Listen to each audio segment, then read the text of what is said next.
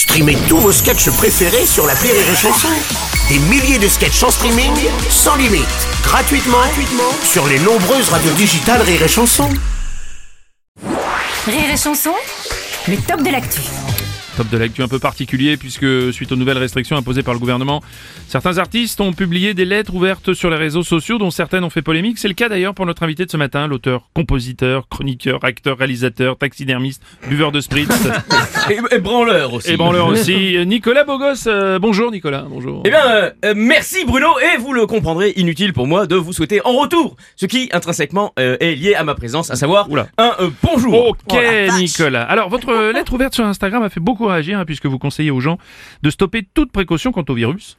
Effectivement, Bruno, alors que ce matin-là, euh, le soleil a trouvé la force de se lever en pensant à moi euh, et euh, avoir la chance de m'éclairer, et que par générosité innée, je l'ai laissé les autres vulgaires êtres humains en profiter. J'irai dans Paris, si belle qu'elle semblait me rendre hommage, et il me vint alors une idée euh, Nicolas, Nicolas, Ouais. Excusez-moi, je suis désolé de vous, de vous couper, mais comme on a que 3 minutes, du coup, si vous pouviez accélérer un poil, ça nous arrangerait. Parce que là, vraiment, Euh, effectivement, Bruno, euh, ce matin-là, donc, alors que je tenais un débat passionnant avec moi-même, puisqu'étant la seule personne à pouvoir me tenir une conversation digne de ce nom, je me demandais, et si euh, Molière était encore de ce monde, se contenterait-il de s'agenouiller devant moi ou me baiserait-il la main? Et alors que j'arrivais à la conclusion qu'une fellation de sa part Enfin. euh, le- serait le moindre...